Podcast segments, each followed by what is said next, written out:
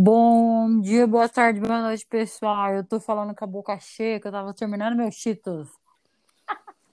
Gente, como vocês viram, hoje temos convidadas, mas antes de iniciar oficialmente, eu preciso pedir desculpas. Sim, eu estou. Meu Deus, deixa eu tomar água. Duas semanas atrasada com esse podcast. Deu altas cagadas. Gravei. E o episódio foi pro, pro limbo. Não sei o que aconteceu. E no outro, eu estava muito ocupada mesmo e esqueci de gravar. Água tomada. Feitas minhas devidas desculpas. Hoje, como vocês viram lá na nossa edição, na informaçãozinha do card, temos convidadas importantes, sim, meu querido, minha querida, porque eu não convido porcaria, só gente de ah, garbo elegância. Hoje, então, nosso tema é sobre arte. Então, nós convidamos a nossa artista plástica, sim, e o seu dog que está latindo ao fundo. Meu, minha cachorra participando do podcast antes que eu tenha dado boa noite. Então, seja bem-vinda, Nica. Obrigada! Ai, estou muito feliz. Eu falei para você que eu ia dizer aqui, é verdade. Eu estou como convidada e fã, porque eu acho muito da hora o seu podcast. Eu dou muita risada. Mulher, você é muito engraçada. É, eu falo muita bobeira, gente. Meu Deus do céu, Ai, nem parece que eu sou adulta. Bom, para você que não nos conhece, fala quem está louca falando, comendo, com o cachorro latindo ao fundo.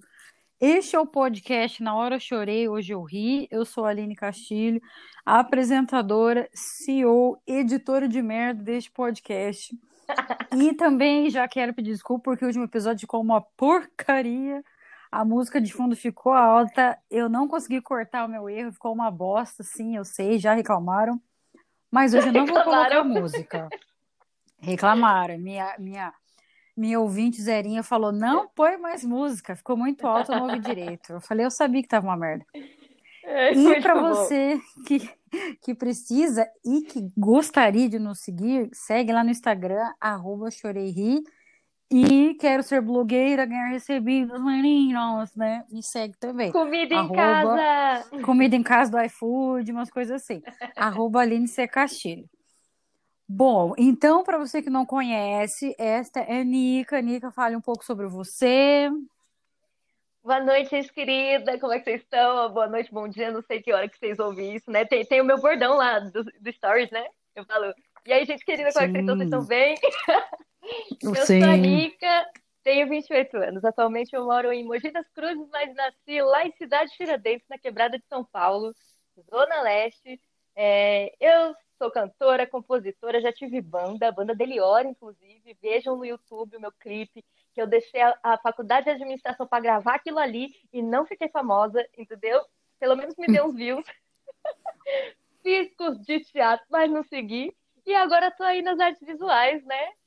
Mergulhando nessa viagem, estou gostando demais, estou me identificando, me encontrei aqui numa arte que eu não sabia nem que eu sabia fazer, e está sendo muito divertido. Eu tenho é, o Nica Underline Art, que é o perfil onde eu posto os quadros, eu tenho um canal no YouTube, Nica TV, onde eu faço Ai, umas vídeo poesia lá, tá abandonado, né? É, tem meu álbum no Spotify também, Banda Deliora, e tem a página das histórias que ninguém lê, como vê, eu atiro para todo lado, um dia eu acerto. Tá tipo eu. E Eu como eu tinha tudo. falado, sim, um grande momento. Temos nosso primeiro patrocinador. É! Atenção para o riso. Turum. Primeiro patrocinador é Ateliê Aline Castilho. Sim. Sim, eu criei meu. Ela faz o patrocínio dela. Autossuficiente, sim! Sim, não precisamos de macho do patriarcado, um velho branco para nada. Exatamente. Então, estamos aí com agora um novo patrocínio, meu ateliê de costura criativa, porque eu sou dessas também. Eu tenho tudo. Eu também já fiz stand-up. Meu Deus, tudo sem imaginar. Tá Nada vendo? deu A certo. gente tenta de tudo, mas ainda não ficou famosa e nós vai tentar. Ainda não deu certo, mas é. Estamos tipo o filme Quase Famosos. Tentando. Isso! Bom, mas aí vocês perguntam, meu caro ouvinte, minha caro ouvinte, por que você está falando de arte neste episódio? Porque vocês sabem que eu respiro arte, gente. Eu vivo arte, então você também deve viver arte e nem se toca disso, porque a arte, gente, tá em tudo. Tá num palavrão que você manda revoltado do governo, porque a expressão é arte. Tá naquela música que você escuta, naquele quadradinho de oito, naquele cu na parede rebolando, é arte, entendeu? No pagode, no axé, no, na sarrada, tudo é arte, gente. Tudo, tudo. é arte. O, o, problema é que algumas pessoas classificam a arte, né? Ah, a arte é só ópera, a arte é só música clássica, é só coisa da elite. Na verdade, arte é tudo que expressa aquilo que a gente não consegue falar. Então, a Perfeita, arte expressa, maravilhosa. né? os nossos sentimentos, gente. Se você gosta de uma série, viciado, você gosta de tudo da série, isso é arte, entendeu? Aquele desenho, o mangá, você que é otaku, é arte, gente. Não deixe ninguém é, diminuir aquilo que você expressa, a sua arte. E, infelizmente, né, no nosso país, ainda mais no, na época que estamos, a arte está sendo vista como coisa de vagabundo. Já era um pouco visto antes, e hoje em dia nem se fala. Né? Isso desde o professor de educação artística e arte no colégio, que é diminuído lá, né? Falando, ah, mas arte não reprova. A arte é só pintar. É só fazer um círculo. A arte nem escreve. A arte não sei o quê. Mas, infelizmente, ainda sofremos com isso. Acho que a arte e esporte. O esporte ainda ganha um pouco porque tem um futebol, né? Uhum. O povo acha que esporte é só futebol. Mas a arte é, é triste, gente. É triste. E eu né, já trouxe algumas pessoas que são ligadas à arte. Tivemos a Maria Aline, escritora, né? Minha amiga Sou muito de vida. fã, inclusive. Beijo, Aline. Maravilhosa. Sim, maravilhosa. Minha, veio me visitar aqui, quase morremos, não deu tempo para conversar muito. Beijo, Maria. Mas assim, gente, é, então, como a Nica falou, ela canta, ela pinta, ela faz de tudo, ela tem uma, uma relações públicas ali. É Tiffany o nome dela? Isso, é Tiffany. E assessora. assessora, maravilhosa, relações públicas dela. Muito boa, toda trabalhada na harmonização facial. Perfeita, ela fez atualmente o Botox na boca aqui, tá até em recuperação. Tá botocada. tá botocada, tudo em cima. Nica, diga para nós, assim, quando você descobriu a arte na sua vida? Vamos lá. A minha mãe, ela sempre foi muito ligada à música, né? Então, uhum. eu cresci ouvindo vinis de artistas muito bons. Ela era muito fã de Legião, de Michael Jackson, Gosto. Olha, de tudo The Fugees. Então, ouvi é, essa galera toda quando eu era criança já me fez ter um, um interessante isso aqui, negócio da música aqui, legal. E onde eu morava, sempre tinha quermesse. E nessas quermesses é, o gosto musical era muito bom, tocava bastante R&B, o pessoal gostava de dançar charme. A minha mãe não oh. me deixava ir, minha mãe não me deixava ir porque era de noite, né, nas quermesse, mas eu ficava ouvindo na, da casa da minha avó, e eu gostava muito dessas músicas. E quando eu fui crescendo, eu fui mais criando a independência, pesquisando os artistas que eu mesma gostava, né, fui criando aí minha identificação principalmente com rock and roll. O meu avô, Arnaldo, Inclusive, meu vozinho, que se foi, um beijo, vozinho maravilhoso. Ele era compositor de marchinhas de carnaval, lá na Paraíba. Olha! E aí eu falei, hum, tem um artista na família, será que eu tenho alguma coisa assim também? E comecei a me aventurar, né? E eu era uma pessoa muito retraída quando eu era mais adolescente. E realmente a arte era a única forma que eu tinha para falar, porque eu morria de vergonha de falar. É, a primeira vez que eu cantei foi na igreja numa festa que eu quase fiz xixi nas calças de tão nervosa que eu tava, desafinei falei, isso não é pra mim, desci no palco falei, isso é horrível, nunca mais eu vou cantar. Oh, meu Deus! foi um drama todo. Mas foi aí que começou, inclusive na igreja que eu tive contato, porque eu nunca tive aula de música na escola. Uhum. É, e as uhum. aulas de artes eram o que você falou, desenho livre. Ah, legal. Sim. Mas aí não aprendi nada, só via Bapuru uma vez na vida e as pessoas falando, Exatamente. e as pessoas falando que tinha o renascentistas e acabou. Era sempre assim, aula livre, aula livre, desenho o que você quiser. E uhum. a primeira vez que eu tive contato com músicos falando de técnica, vocal, não sei o quê, foi na igreja. E aí foi com, quando eu tive um start assim de, nossa, conhecer, notas musicais, lá, sol, sabia nem que era isso, porque realmente a minha educação inteira na escola pública eu nunca tive nem uma aula de, de, assim, de artes para falar mesmo dos pintores, dos artistas brasileiros. Eu lembro que eu tinha uma professora de literatura, a Marlene, que sempre tem um professor que muda sua vida, né? Tu que é professora, Sim. com certeza tem os alunos que falam, ah, você, Aline, mudou minha vida. Sempre, sempre aparece um outro. É, sempre tem os professores que mudam minha vida. A professora Marlene, uma vez ela falou, gente, eu quero que vocês façam um trabalho da escola, e eu peguei Clarice Lispector, eu nunca tinha lido nada da Clarice. Fiz o trabalho na cartolina, no dia ninguém tinha feito aquele negócio, né, gente? Ninguém fala para não lembrar. Eu me levantei e falei, professora, Sim. eu fiz o meu trabalho, quero apresentar, viu? Eu nunca tinha falado nada, mas falei, o quê? Vocês não leram o livro que eu li. Vocês têm que ouvir, querido. Eu vou agora fazer, agora vocês entender, entrar na cabeça de vocês para falar dessa mulher. E foi aí que Monique criou coragem de falar. E aí depois comecei a ouvir rock, e aí a, juntei com meu primo, né? Foi assim que começou a banda, juntei com meu primo, fizemos uma banda de rock, gravamos um EP, abandonei toda a minha vida, trabalho, faculdade, deixei tudo, gravei CD, gravei clipe. E foi assim, mais instintivamente do que realmente uma formação adequada de alguém que vai no futuro virar um artista plástico visual ou da música, uhum. bonitinho, como muita gente tem essa estrutura, né? Eu nunca tive, foi uma coisa de minha mãe gostar de música, eu aprendi a gostar também. Na igreja a galera começou a falar de umas técnicas e, e indo assim, meio com a maré, sabe? Seguindo assim.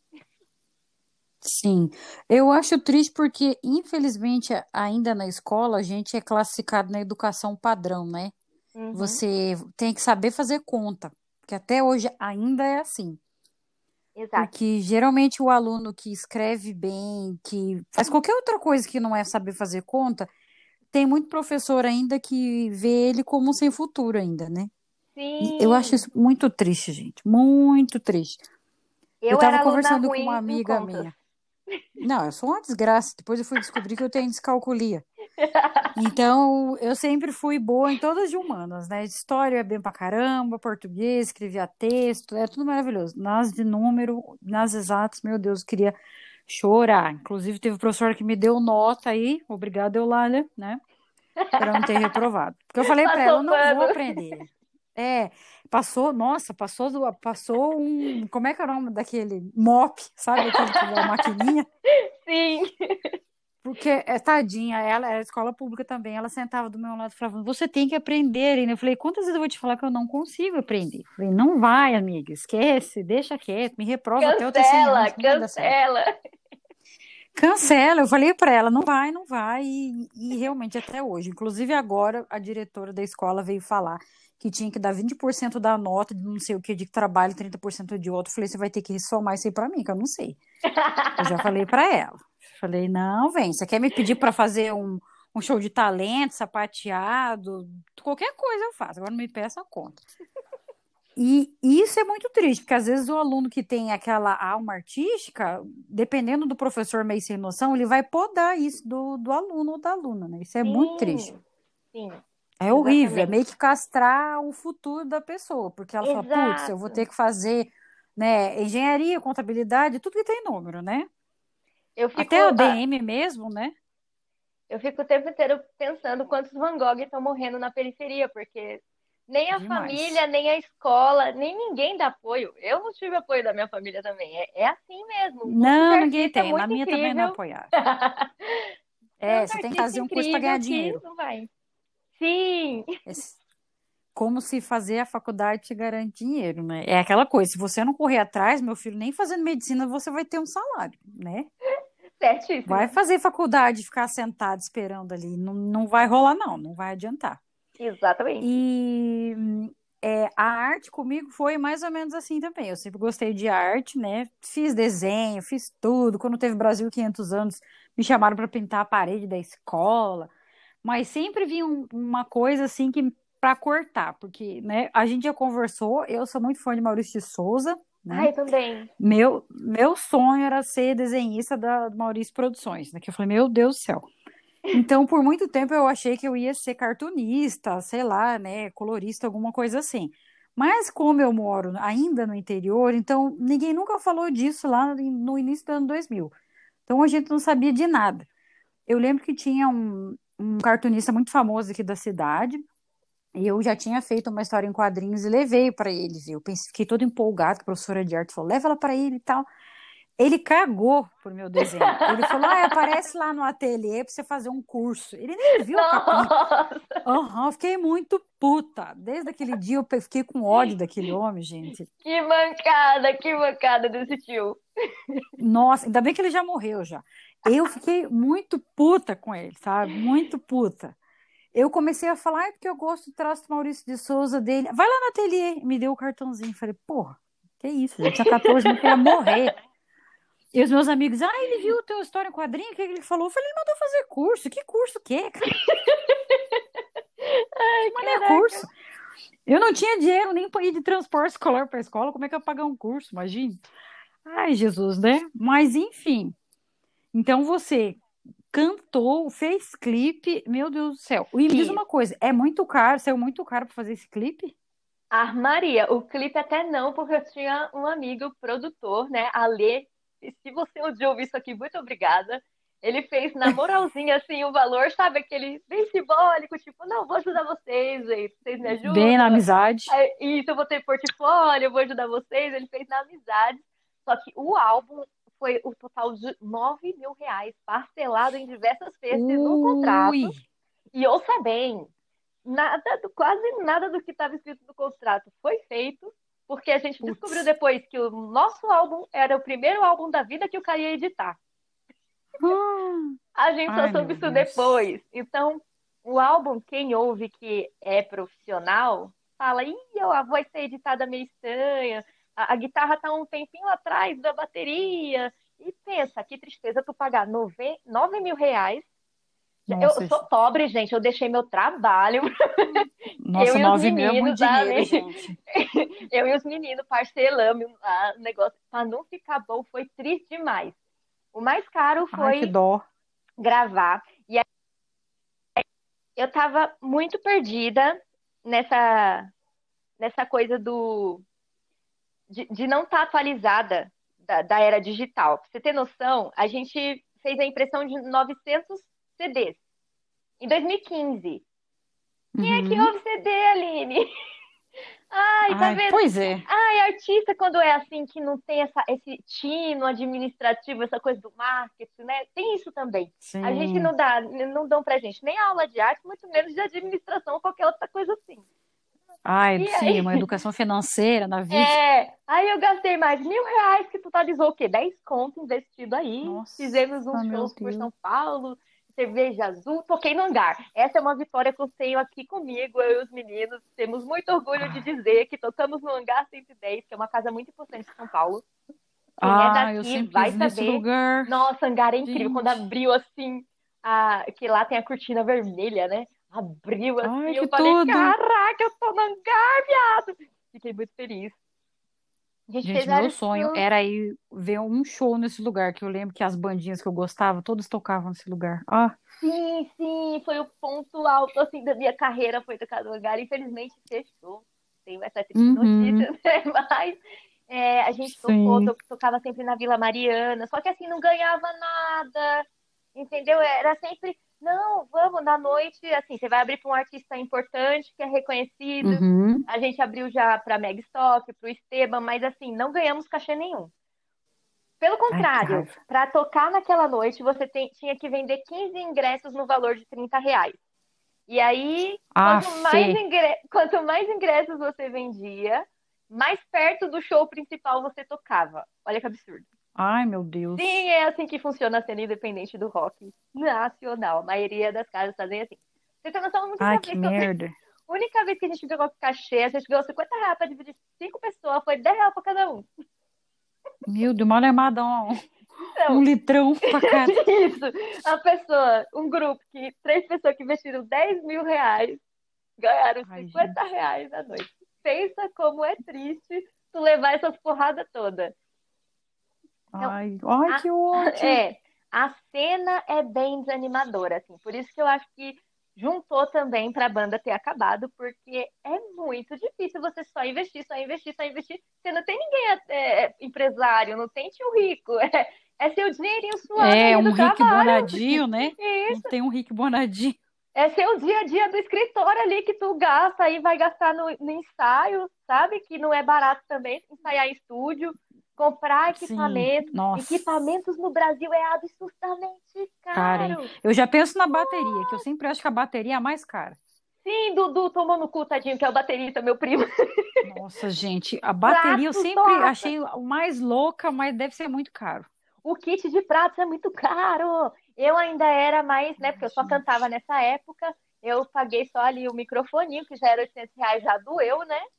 E depois. Já é só... caro. É, depois só que eu fui investir em um piano, que eu juntei também toda a minha, de, de cinco anos, para comprar um piano de 3 mil que eu tive que vender para pedir demissão do telemarketing. Essa é a minha vida. Ai, gente, tudo caro, meu pai. Tudo caro, tudo, tudo caro.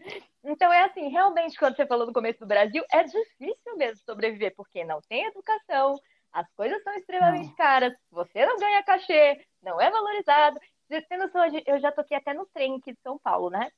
E uma vez, uhum. eu e meu marido, ele, ele toca violão, ele também tinha banda, né? A banda Let Me Sing. Aí a gente foi tocar no, no trem e uma vez a gente foi expulso. O cara ligou. Aff. Tem o um número assim, né? Ligue para os guardinhas. Ele ligou para os guardinhas e exigiu que a gente fosse retirado do vagão. Sério? Credo, foi, gente. Foi horrível, foi horrível. E assim, as pessoas que estavam falavam, deixa a menina trabalhar, deixa eles trabalhar. E ele falava, Sim. menina tão jovem, saudável aí, devia estar trabalhando com um negócio sério, realmente é visto como Ai, vagabundagem.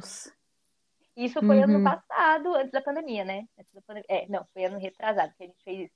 É, é assim mesmo, é uma ideia coletiva de que aí, ó, coçando o saco ali, fazendo nada, tá tocando na rua, vida fácil.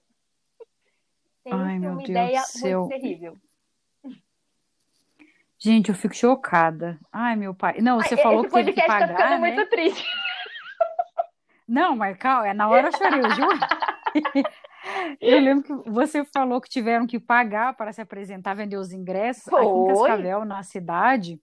Uma vez teve uma novela de um canal aqui da local, e depois eu fui dar aula de inglês num, num curso de idiomas, e uma das alunas tinha feito a novela. E eu estava zoando a novela no meio do curso, né? Para colocar ai, a matéria, para ser divertido. Uhum. E o nome da novela era Curtição. Você é de Cascavel, que hoje tem vinte e poucos anos, vai saber do que eu estou falando. Era uma novela com uma atuação muito bosta. Sabe assim, quando você está fazendo curso de teatro e você não sabe nem se Ai, a sua terrível. posição no palco? E daí eu, tinha, eu lembro, assim, na época tinha uma briga numa, numa balada aqui da cidade que já fechou, daí tinha duas meninas brigando, elas falavam com sotaque bem de Curitiba. Era, ô garota idiota, o que você está fazendo aqui? E daí fazia com a mão, tipo, apresentando assim um sarau, sei lá. Sarau. Não brigue comigo, garota. Vou arrancar seus cabelos agora mesmo. Eu falei, meu Deus. Daí a sala, todo mundo rachando o bico, rindo. E a menina, teacher, eu participei dessa novela. Eu, Puta merda, desculpa, não, não sei o quê. Aí ela revelou que para participar da novela você tinha que pagar 600 reais. Olha aí, tá vendo? Gente, eu fiquei chocada. Falei, não. o quê? Eles dizem que é a história da visibilidade. A gente tá dando palco para você. É a visibilidade que a gente está dando. Ah, meu cu, meu né? Meu Deus, gente. Não valoriza, né? Não. Então, ah, o público não valoriza. Os caras da casa de show não valorizam. É uma tristeza. Ai, meu Deus, nervosa. Aqui também tentaram colocar no domingo, no fim da tarde, aquelas rodas de rima, sabe? Ai, legal, Aí, gosto muito bom. Começou aí, os alunos falavam, prof, você já viu não sei o que? Eu falei, ah, eu quero ir lá um dia tal. Aí já deu treta aqui, porque veio o pessoal da Guarda Municipal e falou que só tinha vagabundo calçudo, porque é, né, é a roupa do pessoal que do rap é roupa larga, camisetona, é tênis e tal. E começaram a falar que o pessoal. Aí já inventaram, falaram que o pessoal tá fumando maconha, não sei o que. Falaram, ah, pronto, começou. Pronto, pronto. Daí já fala que música é tudo maconheiro. Isso, também. Não sei o quê. Até a droga do coitado do pobre sofre preconceito. porque os riquinhos cheiram no pó, ninguém fala nada. É exatamente isso, né? Eu o lobo de Wall incrível. Street lá, ó. cheirando uhum. as prostitutas, assim, ó, 50 carreirinhas. Sim, só no, no rabo, cheio de choque, um raio atrás do outro. Eu, eu falo, eu sempre falo para os alunos, falo, olha, eu não sou a favor de droga nenhuma, eu só fico puta porque até a droga do pobre é marginalizada. O rico Sim. não pode, o pobre não. Né? Governo, libera maconha que eu quero usar um, um shampoozinho de maconha no meu cabelo. Queremos os produtos de maconha que eu sei que é muito bom. É, Vou, que é Não bom. me cancelem. Não me cancelem. E é bom pro TDAH também, para depressão, olha só, né? É, tem, Vamos, tem uns libera olhos, Tem uns olhos aí que eu vi que tem umas meninas que usam também para um momento assim mais Sim. especial, assim, que eu fico curiosa pra também, tudo, mas aí libera, tudo. né? Tem que liberar pra gente saber se é bom ou não para tudo, mas é como o Brasil, o governo não está não tá lucrando ainda, né? Para ele não é interessante.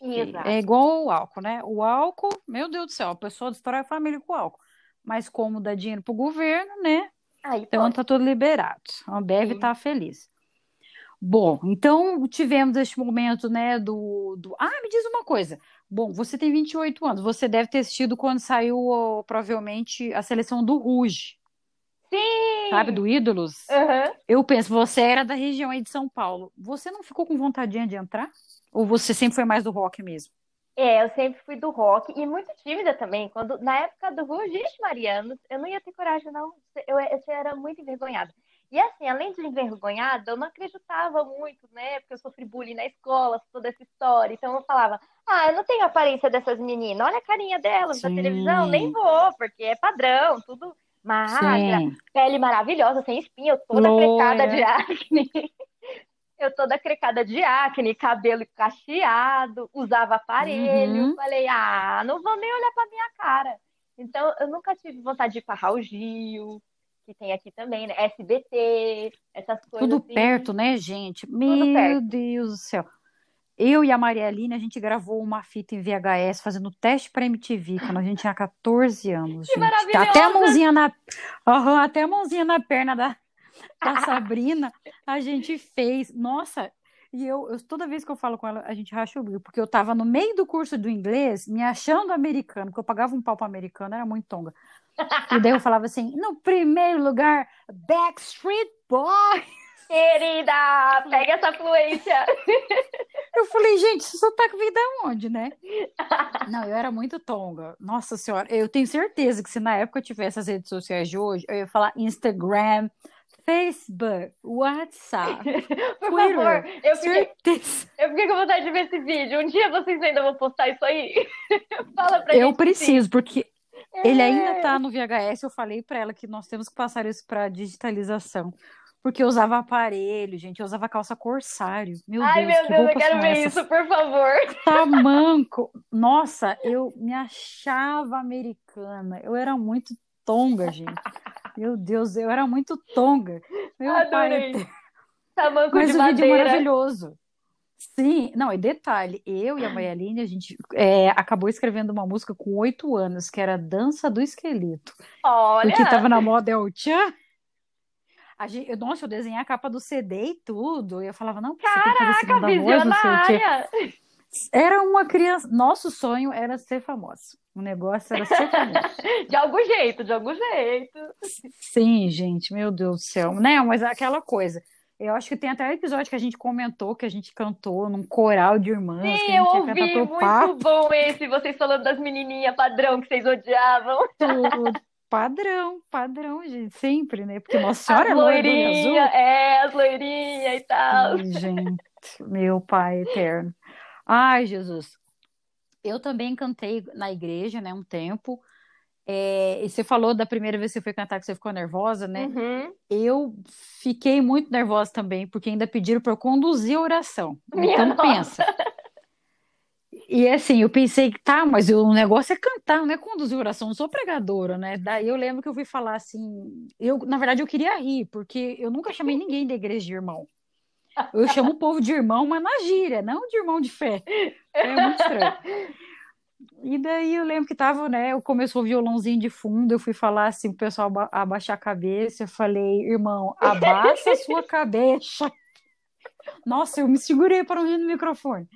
Eu pensei em tudo quanto é coisa. Eu, aí eu comecei a pensar em coisa idiota, só que me deu mais vontade de rir. que quando eu não quero rir, eu penso em coisa ridícula. Só que eu, a coisa ridícula que eu penso me dá vontade de rir. Eu pensei no meu avô de fio dental. Então eu penso, meu avô de fio dental e biquíni de bolinha, daí eu queria rir mais. Você contando essa história, eu lembrei uma vez que a minha mãe, ela foi fazer uma leitura, porque meus pais, eles são muito religiosos também, né? E a minha mãe foi fazer uma leitura e era uma passagem lá da Bíblia que fala da rola. E, aí tem uma parte que falava, rola querida, minha rolinha, minha mãe não aguentou. Começou aqui. Ela falou, gente, eu vou pro pito dos infernos de cabeça. Ela Ai, não meu aguentou. Deus do céu. Eu lembro que ela tava treinando muito. Ela falou, não, gente, vai dar certo. Deus vai me abençoar, eu vou chegar lá e fazer tudo isso. Mas Quando ela começou, ela aguentou, sabe? Quando a pessoa tá rindo, segura e falou, oh, meu Deus santo, agora lascou tudo. Aconteceu fazer o Meu quê? Deus. Se fosse eu lendo essa parte, com certeza eu ia lembrar do vídeo do Porta dos Fundos. Você quer rola, rola, rola, veiuda, rolão? Muito Eu bom não ia vídeo. aguentar, gente. Eu não ia aguentar. Mas não, eu sou eu sou maravilhosa para rir nesses horários que não pode, gente. Eu- Quando ia é, rezar terço também, sabe aquele videozinho do Pia rezando a Ave Maria, que ele começa Ah, Ave Maria de graça. Sou eu. Porque Ele eu racha. sempre pensava, não posso esquecer, não posso esquecer. Daí eu começava a rezar Ave Maria e misturar com o Pai Nosso. Ah, que... Ai, meu Deus, que nervoso. Graças a Deus não vou mais essas novenas que eu ia errar tudo de novo. Então, tivemos a fase ali, cantora, banda de rock, aquele look Isso. todo. Você nunca foi emo, não, né? Não, não cheguei a ser. Mas eu gostava, eu eu gostava emo. do NX0, mas eu não gostava da. Quando era Fresno. bom. A Fresno era tipo o ápice do emo, né? Eu não andava com a galera. Nossa, assim, total. Fresno. Mas, mas eu ouvia NX0, gostava, não cheguei a ter a, a franjinha de lado nem nada. Mas teve um Eu período ali que eu analisava o meu ouvia essa também. galera aí. Eu ouvia essa galera aí. Nossa, e, e pior que eu lembro que na época do emo, meu Deus do céu, eu tinha bem o visual de seca, desnutrido, porque o ba- basicamente tinha que ser seco, né? Isso. E foi na época que eu tive tuberculose, então eu pesava Meu 43 Deus, você quilos. teve Então, tuberculose. tive. Foi bem na época que eu tava com tuberculose, porque a tuberculose, assim, você não sente fome e você vai perdendo peso muito rápido. E daí Meu eu parecia um pirulito, que era um palito e um cabeção, né? Aí eu falava, nossa, eu tô muito emo, gente. Olha Look aqui, tô emo vendo perfeito. Nossa, eu falava, nossa, eu sou muito emo, só falta o cabelo liso. E eu amava emo. A Fresno eu gostava pra caramba, gente Sim, do céu. Eu Fresno pensava, foi nossa, assim uma febre. Eu lembro. ai, maravilha, Nossa, quebra as correntes. Tem uma história engraçada também, que uma vez, eu e minhas amigas nessa época, a gente foi, ganhou, eu, no Play Center fez um show de graça lá com um monte de banda emo. Aí tinha Glória, Fresno, Strike. Meu E eu pai lembro que a. Kiane, minha amiga, ela vai me matar se ela ouvir isso aqui. A gente correu pra ficar na frente do palco. A Kiane não caiu de cabeça no chão e quebrou Ai, o dente no show emo. Ai, que trauma, E passou, quebra-dente. e passou o, o, o show inteiro com a mão assim na frente, tadinha, morrendo de Ai, dó. que dor. Hoje o dente dela já tá lindo, maravilhoso, Kiane, linda, beijo. Mas você acredita que aconteceu isso com a gente? Ai, que dor, Foi, gente. E assim, eu fiquei muito assustada, porque eu nunca tinha ido num show que tinha bate-cabeça, né? E no show do Glória teve. E as É mina, maravilhoso. as minas tudo sangrando a cara, assim. Eu falei, Aham. o bagulho Roda aqui é a, sinistro. pessoa, se a pessoa quebra um braço, um dedo, eles ficam em êxtase. Eles comemoram. Ai, quebrou a clavícula. É muito louco. Eu fui também aqui, tinha um clubezinho, o nome era Inferninho aqui na cidade de Underground. Aham, e eu lembro assim que eu nunca tinha visto tanta promiscuidade, porque era piá se pegando com piá com menina, e eu toda cristã pensei, meu Deus, eu vou pro inferno, isso é Sodoma e Gomorra. E o povo começava a se chutar, sabe? Nossa, que Dá coisa louca, mas eu não soco. vou no meio. Nossa, demais, porque eu tenho dente de leite, né? Então eu, eu morri de medo de ir lá e cair meu dente de leite. Eu falei, gente, 3 mil pra implantar, não tô podendo. Mas eu achava o máximo aquilo. Nossa, eu tenho até hoje dente de leite. Sério? Ai, Você eu- até é hoje. muito diferenciada. Você tem muitas histórias diferenciadas. Gente, não, eu gastei 7 mil na boca e tem um ainda de você leite aqui, que de vez em quando ele né? dói. Sim, menino, eu tenho, esse meu ainda tá aqui. Quando ele dói, eu penso, não, não, aguenta mais um pouco. Aguenta eu processar mais alguém, ganhar ultração, que agora eu não posso. Meu Deus. Gente, não, eu fico chocada que você mora perto de tudo que era legal. Gente, Sim. o falecido Play Center. É engraçado ah. isso, né? É verdade. A gente que mora em São Paulo ah. tem tudo que vocês ficam ouvindo aí de longe, né? Não, a gente fica morrendo. Não, a MTV na Sumaré, meu pai, quando vinha Backstreet Boys, todas essas. Ah, eu fui no programa Deus. da Penélope quando era na rua. Lembra quando ela estava apresentando um programa que era Sim, na rua, na vanzinha? Eu amava aquele programa. Ai, Ai ela é muito tudo. maravilhosa. Ela era muito legal, assim, no, no, no, no, no break lá. Ela estava conversando com a gente, muito maravilhosa. Me apaixonei Ai, pela Penélope quando eu fui assistir. Sim, ela é tudo. Os meus alunos, quando eu fui para São Paulo esse ano, né, pro famigerado show que não aconteceu do Backstreet Boys. eles ficaram doidos, os adolescentes, assim, o mais roqueiro, fala, professora, você vai para São Paulo, meu Deus, as, os rolês, Augusta, e não sei o quê, vai no Beco do Batman, vai não sei onde. Eu falei, gente, o princípio eu quero ir no show do Backstreet Boys. No fim não deu para ir quase nada. Mas você chegou aí não na Augusta? Quase nada. Não, menina, eu fui na Liberdade, fui gosto na Paulista também, gosto. e no MASP.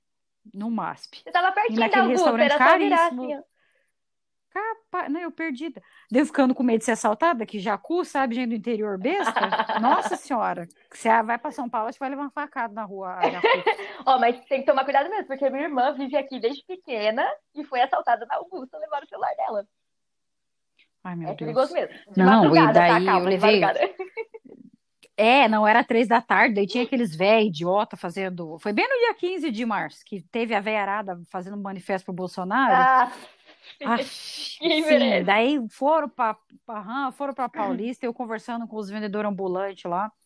Eu já queria mandar todo mundo tomar no cu, já chamar todo mundo fascista, mas como eu estava sozinho, fiquei com medo de apanhar.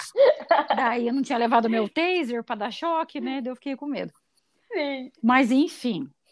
Aí tá, você teve então a sua parte de cantora, de quase rockstar, daí quando que você começou a, a ir para arte plástica ali, para pintura? Então, depois que a banda acabou, fiquei como? Na depressão, né?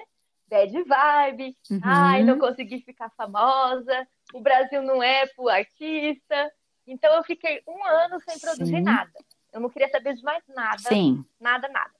Só participei de um, um fest com o meu amigo rapper, o irmão Amaro, né? Uhum. Na música Dance Realidade, fiz um fest quando me convidavam para fazer o um refrão, fazia. Mas não queria mais nada com música, peguei ranço total, tive que vender o meu piano, né? Porque Ai, realmente bom. trabalhava no telemarketing e estava me deixando doido. Então eu falei, meu, minha Nossa Senhora, eu preciso pedir demissão. Aí eu vendi o piano para decidir demissão do, do telemarketing. E depois eu comecei, depois de um ano, a mexer com colagem. Eu, não, é, eu tenho uhum. muitas revistas da Mundo Estranho. Ah, é e eu pensava, eu, eu, eu era assinante, né, quando eu morava em São Paulo, lá no, na cidade, que agora eu moro em Mogi. Quando eu morava com os meus pais, eu, eu tinha assinatura. Então, um belo dia eu estava vendo alguma coisa, eu não lembro qual é a exposição que eu fui. Eu acho que foi uma exposição na Pinacoteca, que era mulheres no topo, mulheres feministas, algo assim, que tinha muita colagem. Eu falei, caraca, eu quero fazer colagem também. Porque eu, eu não sabia se eu, se eu, sabia traçar bem, mas eu falei, colagem é o esquema, uhum. porque eu posso criar uma imagem nova do que já existe, e é muito louco. Então eu comecei a colagem. Peguei tudo minhas revistas do Mundo Estranho e comecei a fazer umas colagens muito doidas, juntar metade da cara de um gato com outro, é, juntar formas de pessoas com desenhos, umas coisas assim. E comecei a, a gostar dos resultados. Falei, hum, até que eu tenho um senso de estética, porque uma coisa que eu sempre fiz é ir em exposição, todas que eu podia, porque eu moro, eu moro em São Paulo, então São Paulo tem muita coisa de graça, né? Pinacoteca é de graça Sim. no sábado, massa é de graça na terça. Aquela, sabe, sabe o dia de gra gratuito de tudo que ele tem aqui. É, ah, eu sou dessas. Sábado de manhã, Sala São Paulo para ver orquestra de graça. Tá vendo quem tá me ouvindo aí, galera? Esse é o dia gratuito pro pobre Eu vou anotar para quando eu voltar. Anota aí que esse é o dia do pobre ir, que é o dia de graça. Então, eu ia muito, muito. Toda exposição que abria, eu ia. Ia no Museu da Língua Portuguesa. E isso, sem eu ter consciência, foi criando um, uma, um arquivo na minha mente, né? Estético, que eu nunca tinha prestado atenção. E só descobri quando eu fui fazer a colagem. Que eu falei, caramba, nem eu sabia que eu tinha um senso de estética, de combinação de cores, paletas. Porque eu nunca estudei isso, né? Foi realmente algo que eu fui construindo, indo e me inspirando em todas essas pessoas que eu vi, em todos esses anos que eu fui de exposição. E depois eu falei, ah, mas eu não quero só fazer colagem, eu quero colocar o meu traço aqui. E foi quando eu comecei a fazer uhum. colagem em traço, e aí estudar via YouTube, tutoriais de YouTube sempre salvando a vida do pobre. Porque Sim, eu, eu, fui obrigada. eu fui procurar aulas de desenho aqui em Mogi, para você ter noção, é 1.300 reais na escola de artes aqui. Eu falei, da onde eu vou tirar, gente? Eu sou é caríssimo. Eu sou vendedora, entendeu? Pago aluguel. Eu também já fui atrás, gente, é muito caro. Não tem condições. Aí eu falei, vou aprender do jeito que dá, porque eu sempre fui assim, né? Quando eu não, antes, quando eu não podia uhum. pagar aula de canto, eu fazia aula de canto também vendo YouTube, vendo negócios Sim. que tinha lá, comprava um DVD, DVD né? Nossa, isso da época do DVD. Comprava DVD com o negócio, Sim. colocava lá a tia falando como é que é, o que, que é sol, o que, que é bemol.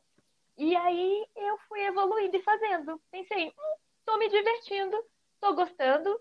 Pela primeira vez depois do fim da banda, eu tinha me visto de novo como artista, né? Porque eu achava que não era mais uhum. para mim, que a eu vou só continuar sendo vendedora mesmo. A minha vida é isso aí, gente. Não vai dar em nada, mas não. E aí voltei a fazer terapia, que foi uma parte importante da minha vida. Galera, façam terapia. Terapia foi uma Sim. parte muito importante da minha vida. Porque assim, eu saí do telemarketing destruída, para você ter noção. Uma vez eu atendi. Gente, esse emprego é desumano. É, Meu Deus é. do céu. E é o que mais tem, né? Uma vez o cara falou assim para mim: Olha, moça, eu nem vou te xingar, porque para mim já é o suficiente você estar tá no emprego de merda, ganhando quase nada. Isso já me deixa bem feliz. Ai, gente, não. Falei, Foi nesse dia que eu falei, não, eu não vou ficar mais aqui, não. Humilhada. Nossa, eu era chamada de tudo, de vagabunda, de tudo que você imaginar. Eu fiquei doida, doida, doida, doida. Então eu já achava que, eu já achava que não ia dar em nada, né? Ainda fui um emprego desse. Aí é, eu fui fazer terapia e na terapia ela falava, como que você gosta de se expressar? Eu falei que a banda tinha acabado, ela falou, mas você pode fazer de outras formas, não existe só a música.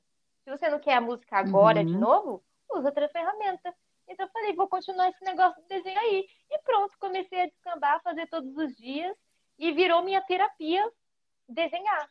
Então hoje a minha forma de porque eu trabalho, né, ainda no CLT, das 14 às 22, eu estou lá na loja de materiais de construção, vendendo cimento, argamassa, areia, bloco, piso, tudo isso. E aí chego em casa e é a minha terapia, é a forma, a única forma que onde eu posso ser eu, como o palco era para mim quando eu era cantora, a, a, folha agora é o meu palco, é onde eu posso ser eu, me expressar com todas as cores, com todas as minhas é, ideias políticas, né? Porque para mim a arte sempre esteve envolvida com isso, não tem como. Sim. Não tem como. Então, igual aquele desenho que você postou lá no seu no Instagram, que foi falando sobre abuso sexual infantil, e eu sempre coloco Sim. isso porque para mim a arte sempre esteve envolvida, a minha a minha família sempre foi muito política, né? É... Uhum. Então, eles sempre foram muito envolvidos. Nunca foi a galera do se isentar.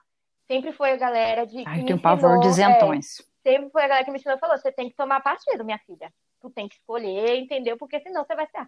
Então, na arte já está também junto essa parte. Então, como estamos vivendo agora tempos horrorosos no Brasil, isso também está me ajudando a não enlouquecer, uhum. né? Porque aí eu quero é, falar Exato. das desgraças todas do Brasil, eu vou lá e faço lá o desenho, bonito lá do desenho que eu quero dizer, entendeu? Eu não querer me matar, que é para sobreviver mesmo, no caso. Exatamente. É, eu ia falar isso mesmo, porque nas suas obras a gente sempre vê algo politizado uhum. e politizado entre aspas, mas tirando as aspas, correto.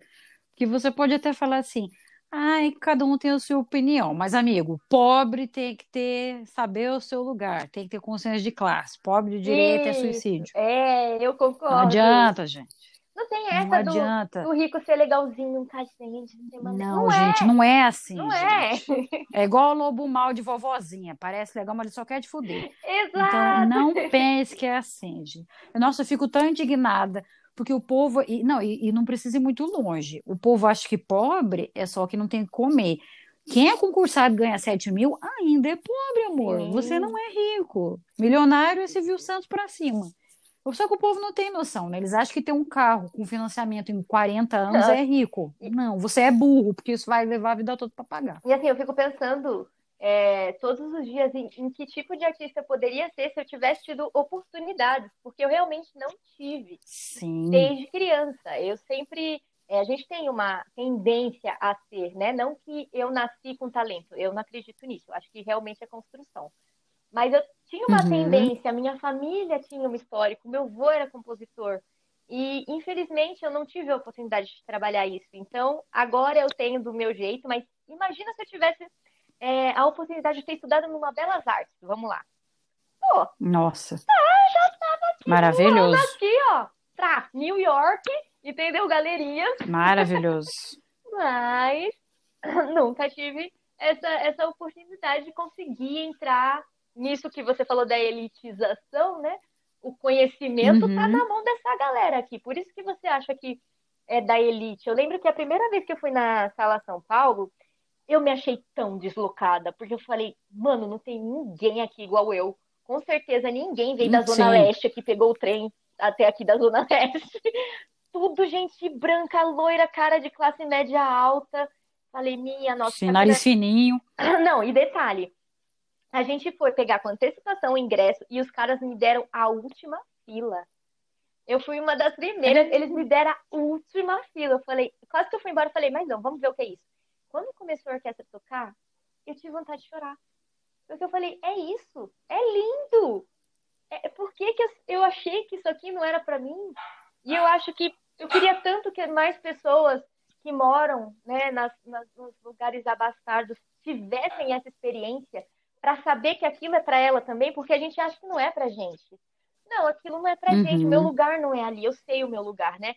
Eu fiz até um vídeo esses dias falando que não é falado isso, mas a gente sabe que tem essa ideia de você sabe qual é o seu lugar, né, neguinho? Você sabe qual é o seu Sim. lugar, né? E não é aqui com a gente. Você sabe que não é ouvindo a música clássica, rebolando a bunda no seu funkão, mas dentro da favela, tá? Não vai sair daí, não. Sim. Não vem fazer rolezinho no shopping que a gente não quer ver a cara de vocês fiquem aí e a gente fica do nosso lado do condomínio e assim.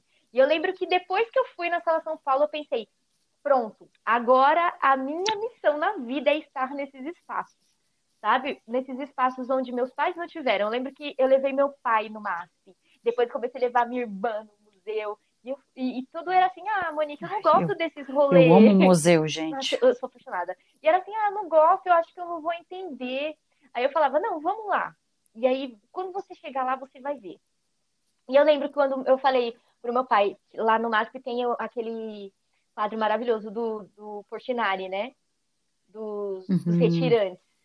E eu falei, Ai, sim. você veio da Paraíba, pai, lembra? O que, que você sente vendo esse quadro? Ele se identificou tanto, porque lá ele saiu de lá passando dificuldades. Ele, fal, ele contava que a família dele passou fome no Nordeste. E aquele cara estava representando isso, sabe? E ele se identificou. Eu falei, tá vendo, pai? A gente entende sim. Disseram a vida inteira que isso não é pra gente, mas é sim. A gente sente. Porque às vezes a arte só precisa sentir. Ela bate em você de um sim. jeito que você fala, caraca, aí você começa a chorar. Sabe quando você tá vendo aquele filme que você começa a chorar e fala, meu Deus, é isso. Sim, é gente. Ai, meu sabe? Deus. É, muita, é, é muito envolvimento. Então, é, eu até coloco agora na minha bio poeta de bar, porque eu comecei na escrita também, e eu fiz parte de vários grupos de escritores, e como a galera é chata! Porra, é muito chato! Ai, nossa, você usou aqui um apóstrofo que não era para estar neste local.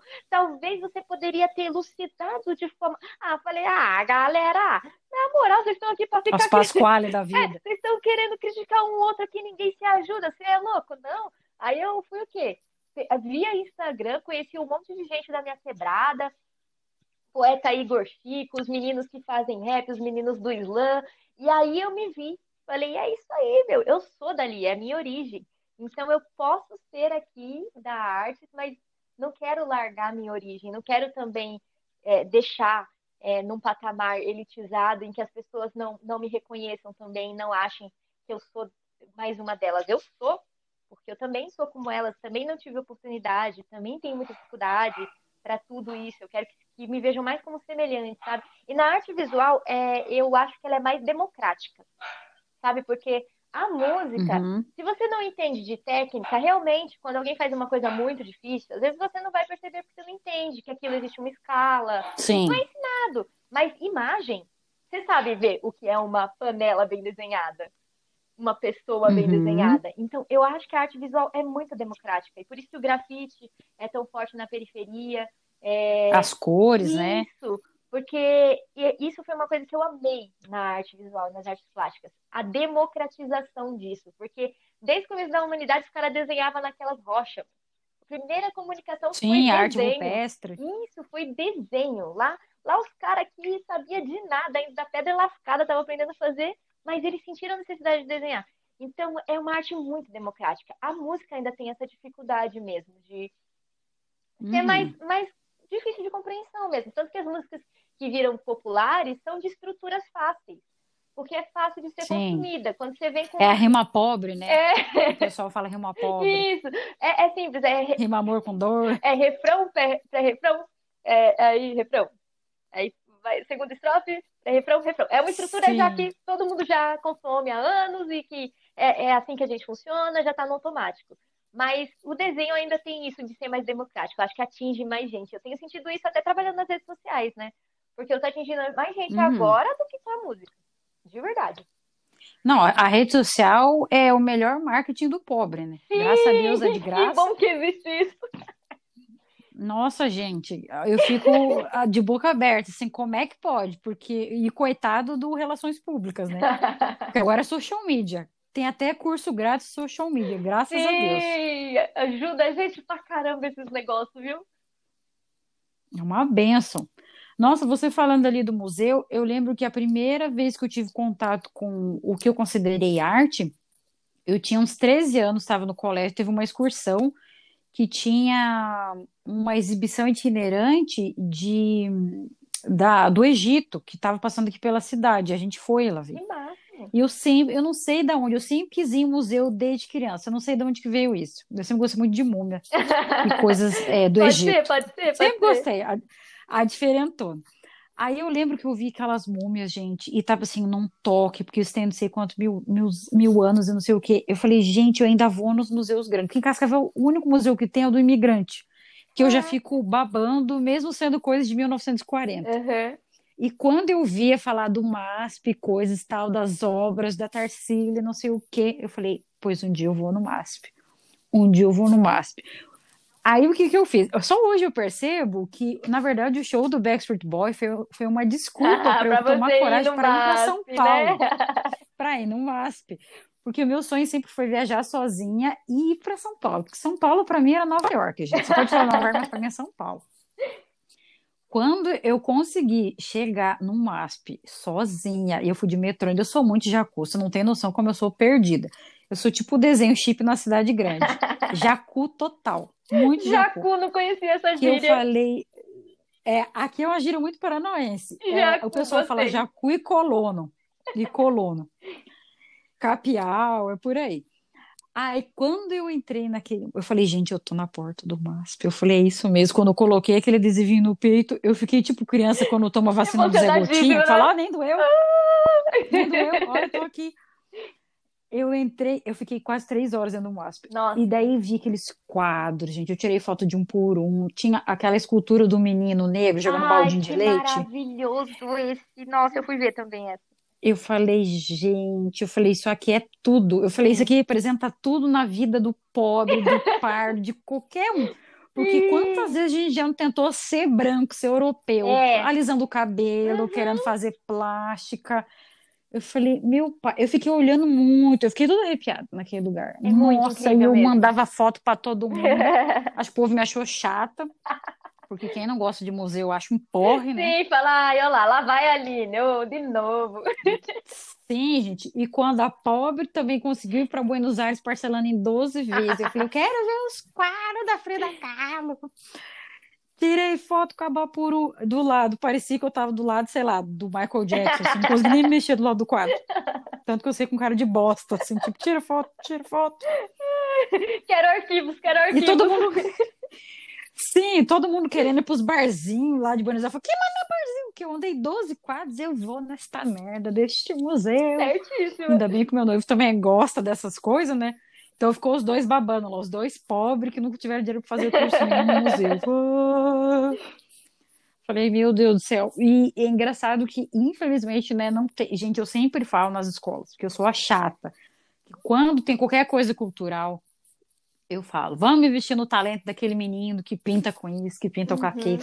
Ah, sei o quê. Ah, mas... Brigam com o aluno que leva violão. Ai, sim. eu, eu devo ser vista como uma bruxa na escola, porque o povo me interpreta como a que quer fazer bagunça nas aulas. Mas, na verdade, né, a gente tem que mostrar as outras inteligências do- dos alunos, e não podar, né? Sim, eu super acredito nisso também.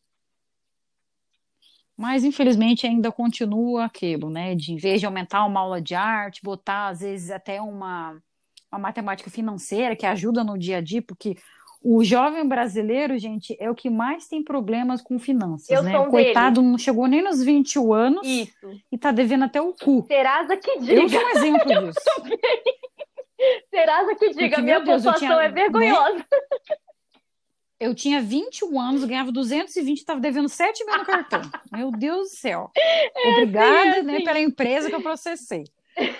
Porque, gente, é muito triste. E daí bota na cabeça do coitado que, olha, cartão de crédito, e a gente cai naquela do cartão de Isso, crédito. você faz de todas as lojas, faz da Renner, da C&A, vai fazendo. Nossa, é tudo incrível! Sim, gente. Ai, meu pai ter. Ô, governo, ô, próximo presidente, ajuda nós aí, gente, porque ajuda esses futuros jovens aí, né? Que, A pai gente eterno. Precisa, Meu Deus do céu. precisa, urgente, urgente. Isso aí de educação financeira é muito. Precisamos. Porque até hoje eu me enrolo, porque realmente eu nunca tive, eu nunca, não, não sei o que, o que fazer. Não, a gente não faz uma planilha no Excel, não É, faz nada. né? Começa a fazer, mas abandona.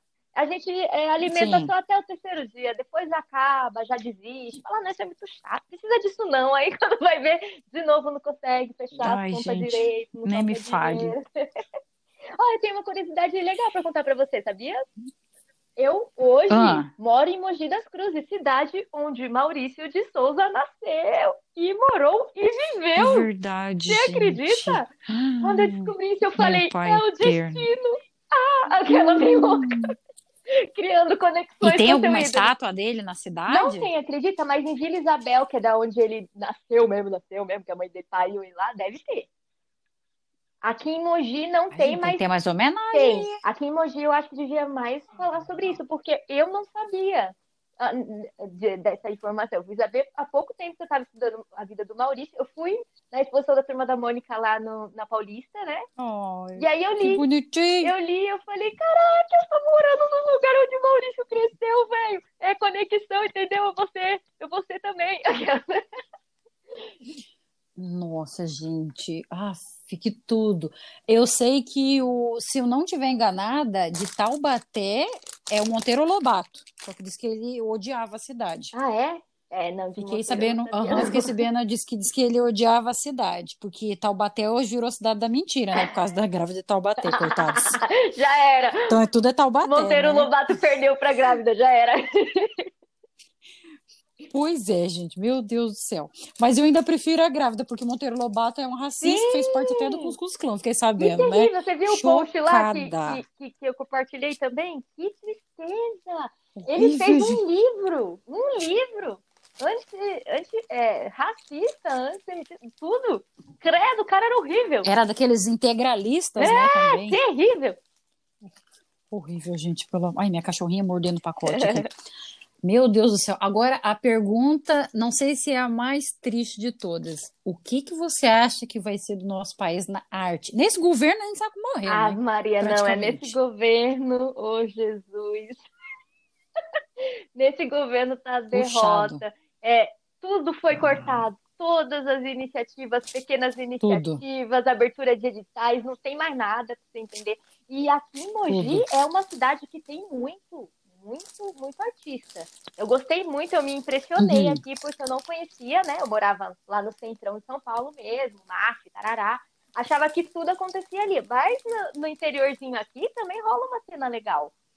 Só que foi cortado tudo. Ai, que legal. E assim, Ai, minha. Nossa Senhora, né? Porque conservadorismo. odeia arte também. Uhum. Queimava livro. É. A gente já pensa, Sim. eita. Mas a, a- também tem o outro lado da moeda que, nesse momento, a presença e a expressão artística está sendo tão essencial. Você vê tanto, o tanto que a gente precisa de arte, tem umas tirinhas ferradas. Não sei se você já viu do Leandro de Assis, que ele faz umas, umas tirinhas agora da, da pandemia, que ele coloca a história da empregada e da patroa Eu acho que eu já vi. sensacional. Eu já é vi. um soco no estômago a cada, cada episódio que ele lança ali. Então, agora está sendo tão essencial é, desabafar por essas vias, né? Já que a gente perdeu no sentido de. E tá indo expressão, pela arte independente, né? Pela arte Tem independente. Bastante artista Porque, surgindo. assim, artista pop nem se posiciona a maioria deles, né?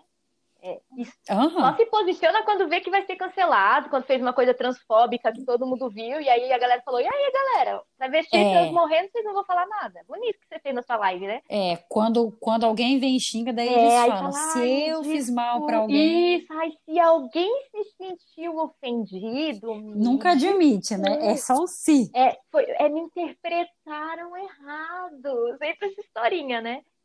A gente, Uhum. a, a arte dependente é totalmente necessária no Brasil, porque você tem a liberdade de falar o que você quer dizer mesmo, sem rabo preso, com grandes Sim. empresas, com grandes marcas. É, é essencial, e eu espero que nunca acabe. Assim, o artista independente é o que mais se fode, porque normalmente a maioria tem dois empregos, Sim, né? gente. Faz arte e trabalha no CLT igual eu. É, tive cheio de Sim. da cabeça cheia de coisa, porque você tem que tem o WhatsApp de cliente, tem isso aqui, e aí você quer desenhar, você quer criar, você teve uma ideia, você assistiu uma série e, e teve um, um insight aqui, aí às vezes você perde, que você fala, ah, meu, não deu, não deu tempo de fazer, aí vamos para outra.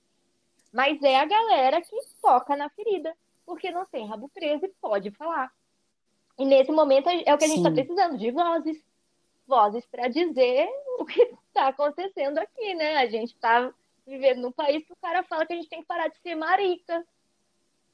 Porque, ah, Aham. que, que a gente é marica, que tem que parar de ter medo da pandemia, que todo mundo morre. Ai, gente, sinto muito, mas todo mundo morre. Olha que argumento de bosta. Preguiça. Olha que nossa argumento Senhora. de bosta. Não, é- a gente foi, eu participei de um protesto aqui no Paraná, porque a educação no Paraná que tá na UTI. Ai, meu se já não bastasse a saúde, né? Tá, estão querendo colocar colégio cívico-militar, que na verdade é Puta militar em merda. tudo. E o Sul é pior que aqui, não é? Em, em sentido de conservadorismo? Ai, É, né? ai, isso é uma merda, que é um bando de descendente de alemão que fala, ai, porque eu como pão com chimia. Desculpa Ai, sulistas, teu cu, mas a gente, a gente aqui de São Paulo tem uma ideia Ai, de é uma vocês bosta. bem conservador, bem bolsonarista. Não, tá, tá certo. Mas é isso aí mesmo. Pior que essa bosta. É que, ah, eu já dei, já dei muito aula no campo. Menina, ai, olha, é, é um povo que nasceu assim, lá nas Cuncuí do interior do Paraná, e fala, ai, eu sou Ai, alemão, tem porque negócio, alemão né? fala isso. Fala, amor, você é pé vermelho que nasceu aqui no interior do Paraná. Não vem falar que você é alemão, Não vem não, com tá? essa, não. Porque tem o nome de Schmidt. Ah, É, é, é, é todo mundo é Schmidt. Os Schmidt são os da Silva da Alemanha ficam se achando. Desculpa você que tem descendência alemã que é Schmidt. Pronto, falei, tá? Porque eu acho engraçado. A minha família tem descendência africana, que infelizmente, por causa da escravidão, não tem como saber de qual país, né? Uhum. Da África, nós temos descendência. E o nome também não é esse, porque o sobrenome do povo que é negro é, na verdade, o nome que o senhor deu para ele, né? O senhor É escravo, né? que deu, né? Porque a gente não tem nome, provavelmente não seria Castilho, não seria Mota, que é o nome da minha família, que é o nome espanhol, mas eles ficam. Ah, porque do que, é da região? Gente, eu fico muito brava. Então, quando o povo começa, ah, é porque eu sou alemã, a, a nona, fala, nona meu cu, é vó, você vai pro Brasil. Eu tenho amigos que chamam a avó de nona. Pode me cancelar, mas Pode eu falo mesmo. cancelar. Eu fico muito puta. Ai, gente, eu fico puta, puta. Você é brasileiro, amigo. Você come arroz e feijão. Para com essas merdas, tá? Uma vez me xingaram, porque eu sou professor de inglês. Então, entre os, dentre os professores de inglês, é inadmissível algum professor de inglês falar palavras que estão abrasileiradas de inglês do jeito que se fala. Por exemplo, eu falo delivery. Uhum. Não falo delivery. Eu não falo McDonald's. Não falo Burger As King. pessoas iam até rir se eu estiver no rolê com você. Sim, gente, me xingaram uma vez, riram da minha cara, porque eu falava até, sei lá, ano passado, ketchup. Porque eu era criança, eu vi escrito em inglês ketchup. e eu falava ketchup. Eu não falava ketchup. Eu não falo assim, desculpa, mas não falo. Aí eu vi que agora tá sendo escrito com E. Eu falei, ah, agora eu vou falar ketchup. Agora tá certinho, não é ketchup, galera. É ketchup. Sim. Aí, assim, infelizmente ou felizmente, tem uma palavra ou outra que se você falar brasileirado, dá outra coisa. O famigerado home theater. Se você falar home teacher, é outra coisa, professor caseiro. Então aí você tem que, né, infelizmente, falar o som. Porque eu também já trabalhei em material de construção e loja, magazine, tudo misturado, e vi uns vendedores falar. Como é que é o nome daquele negócio que tem um som igual de som de escutar para TV? Eu falava home theater. Se você não consegue, fala home theater. Mas teacher, não, porque é professor. Tá vendo? Já estava né? ensinando né? aí. Já, sem querer. Mas, menina, aqui no Paraná, olha, eu não sei como é que tá aí na tua cidade, mas aqui, volta e meia, você acha um outdoor, assim, escrito os agricultores de Cascavel apoiam o Bolsonaro. É, esses dias na minha loja, o meu supervisor pediu para atender um cara, ele tava estava escrito na camisa dele, I love Bolsonaro. Aí eu falei, me desculpa, querido, vai que Deus. esse homem não gosta do meu atendimento, me dá um tiro na cabeça, eu não vou atender. Ai, eu não sei Deus. o tipo de Ai, violência de quem tá escrito I love Bolsonaro. É melhor não. Entendeu? Ai, ele falou, Deus. não, deixa ele. Né? Aqui em Cascavel, para você ter uma ideia, na época que o Bolsonaro levou a maldita facada que não acertou, o pessoal do Força Direita Cascavel, eles fizeram camisetas verde e amarelo, bem onde ele levou a facada, Ai, com um corte de facada sangrando. Ah, não, não, não, não acredito. Sim, sim. E uma pessoa muito próxima a mim usou essa camiseta, ah, não vou falar para não expor. Mas você deve saber quem é, porque a gente já conversou. E daí eu falei, que porra é essa? Aí, não, põe ó, põe o presidente. Falei, é presidente com errolo. Falei, que presidente quer, cara? E que presidente quer? E no meu carro eu estou com o meu segundo adesivo fora Bolsonaro, é... que o primeiro foi arrancar. Olha! Né? Arrancaram o adesivo o primeiro foi mesmo. arrancar um pedacinho, uhum. Aí teve um dia que eu, eu estacionei, tinha um, um, um, caminhão descarregando lá, e eu cheguei para tirar o carro dele. É uma mulher abençoada, bem na hora que a gente precisava tirar. Dele, aí só tem um problema, a gente é inimigo. Eu falei, hã? Dele falou, pô, fora Bolsonaro, minha colega. Eu, ele falou, a gente é inimigo. Eu falei, a gente não é inimigo, eu só odeio ele, mas não tenho nada contra você. Eu falei, você só, logo você vai saber que a gente é mais parceiro é. do que é. inimigo, você só não percebeu ainda. É vero. Mas, né, ai, gente, é, aqui é foda, né? Aqui é foda, meu Deus do céu. Bom, mas falamos muito da obra. Eu tenho uma, uma pequena dúvida sobre as suas obras. Você disse que usa tinta guache, né? E papel uhum. craft. Fica umas nervurinhas depois na obra final. Aquilo você faz na textura ou num algum efeito digital? eu acho muito bonitinho. É edição digital. É a finalização do desenho. Então eu começo fazendo o esboço. Fica muito fica muito bonitinho. Legal, né? Eu começo fazendo o esboço, uhum. pinto. Agora eu tô começando a usar acrílica também, que descobri a tinta acrílica, né? Porque assim, a gente começa das coisas mais baratas. Uhum. A caixinha de guache, cinco reais. Com certeza. É nela que eu vou começar. Aí descobri agora a tinta acrílica e tô comprando aos pouquinhos. Então eu faço esboço. É, que a bichinha é, é carinha. quatro reais cada negocinho, dá pra comprar a caixa Sim. Eu tenho um arco-íris, eu comprei uma por mês quando eu tava na vaca Então, aí eu, eu, faço esboço, tiro foto, né? As partes finais lá. Pinto tudo, tiro uhum. foto e uso um aplicativo que se chama Deep Art Effects. Ó, tô falando brasileirado, que eu não sou professor de inglês, Sim. não. Aí eu uso ele só para dar um, um negocinho de deixar digital, que acho que é a graça de ser artista do, do século de 2020, do século 21 é ter a, o, o digital também à disposição, né? Então, eu gosto de fazer. Fica muito legal aquele efeito. Eu gosto de fazer a mão, mas gosto também Ele de colocar. Dá um ar em alto relevo. Isso. Muito boa. E também tem quando você faz as obras misturando, né, a matéria-prima morta, né? Que eu lembro sempre da bonequinha do chapeuzinho da mexerica. Sim. Que eu achei tão bonitinho. Porque onde eu trabalho, tão bonitinho. Lá tem um local que é o jardim e as flores mortas, eles colocam por 99 centavos, um real. E aí eu saio uhum. catando todas essas flores, elas vão cair mesmo, as flores que caem, eu faço arte também, porque eu falo, é, é bonito esteticamente até, né? Não é feio. Ah, é muito é, legal. Fica muito legal misturar é, objetos ou coisas igual a mexerica que eu comi ficou na formato de um chapéuzinho. Falei, ah, não, isso aqui vai ter que virar arte. Tão bonitinho. e fiz o mexericas, porque é muito interessante, é uma coisa que a gente não está habituado a ver também, a mistura, né, dessas, dessas coisas diferentes, uhum. desses materiais. É a arte que você quer colocar a mão, você quer ver com a mão. Isso, sentir. Muito bom. Tem, falando nisso, um outro museu que quando eu tiver com dinheiro de novo quero visitar, não sei se em São Paulo tem, que eu lembro que lá em Buenos Aires tinha, era o, o museu, que eles falam o Museu das Crianças, que você é, eles falam que é para criança, né? Porque você tem que tocar para sentir a arte Ai, das que coisas. Da hora. Você tem que tocar, sentar, deitar. Gente, eu queria muito ter ido nesse museu. Era bem baratinho, era tipo cinco reais para entrar. Mas como, né? Imagine, se São Paulo já tem muita coisa, Buenos Aires é puro museu. Então hora. eu consegui só em, em dois.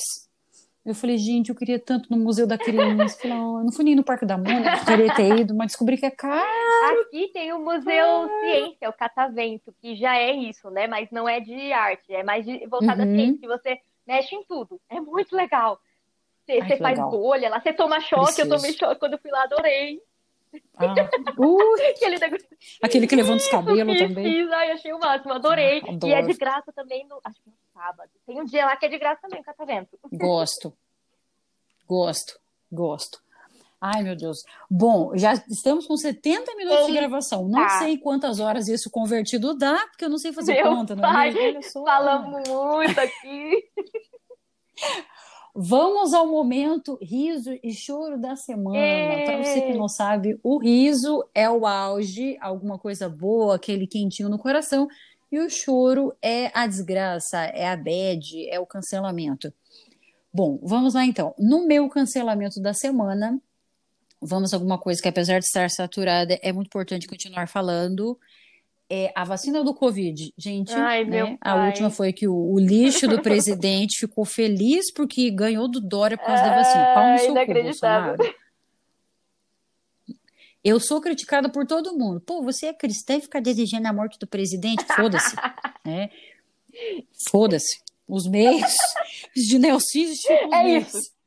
Eu, gente, ó, eu acredito no México, Nossa Senhora da Boa Morte. Tô rezando para ela, inclusive. É, outra coisa também que eu fiquei muito puta foi o julgamento de Mari Nossa. Ferrer. Que merda foi aquela de estupro culposo? Pelo amor de. Deus. Eu não tenho nem mais xingamento para aqueles filhos da mãe, que não vale nem a pena xingar coitado da mãe deles, às vezes coitado não tem nada a ver. E descobri também que não pode mais xingar de arrombado, porque isso é uma ofensa aos gays. Então não vou. É o palavrão que eu mais falo é arrombado, mas vou tentar não falar mais. A gente chama o quê? De miserável? Porque alguém. É, né? Esse desgraçado, que uma pessoa dessa não tem nada de graça na vida. Olha, eu só espero que tenha uma morte dolorosa e lenta. Só isso que eu falo. Não vou dizer mais nada. E para o riso da semana, nós tem muito riso. É, eu não sei, eu nunca lembro, né? Mas vou deixar uma indicação do canal no YouTube do Chavoso Adoro! da USP. Que eu amo este menino, uhum. gente. E ainda por cima eu acho ele muito gato. Me julgue. As pessoas me julgam. Sempre fui julgada, né? Mas eu acho ele lindo e um menino muito inteligente. E ele fala calmo. Se esse menino virar um professor, nossa, eu queria ser aluna dele.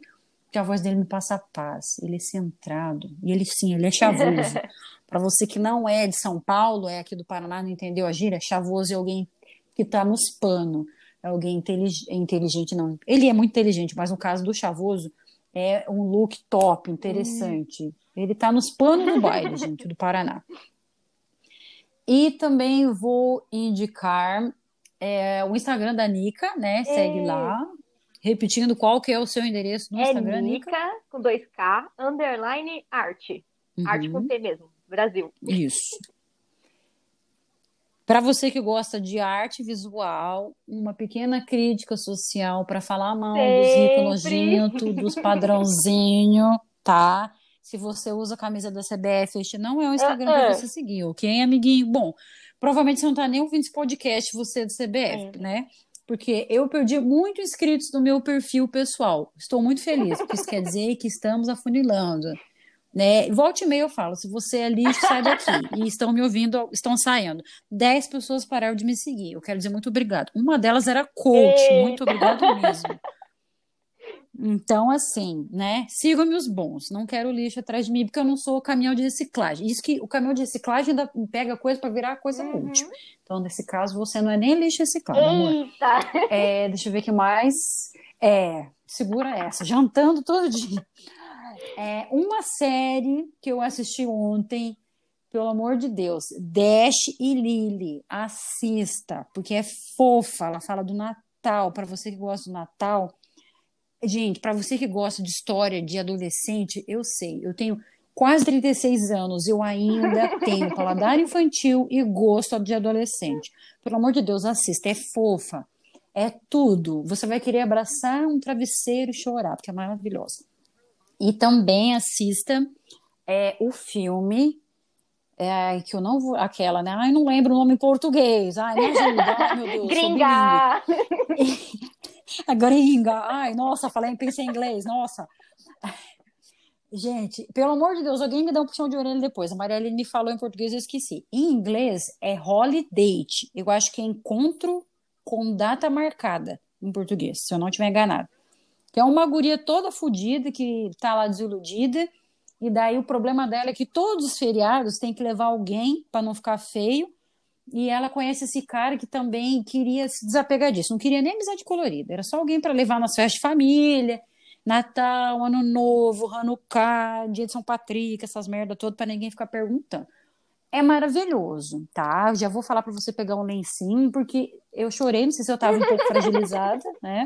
Mas confesso que chorei um pouco, fiquei quase em posição fetal no quarto no escuro, mas é muito boa. E se alguém lembrar o nome certo em português, coloca lá depois no Instagram, por favor, porque eu nunca sei se é encontro com data marcada, encontro de alguma coisa marcada, mas se eu não me engano é isso. E aí foram essas minhas indicações.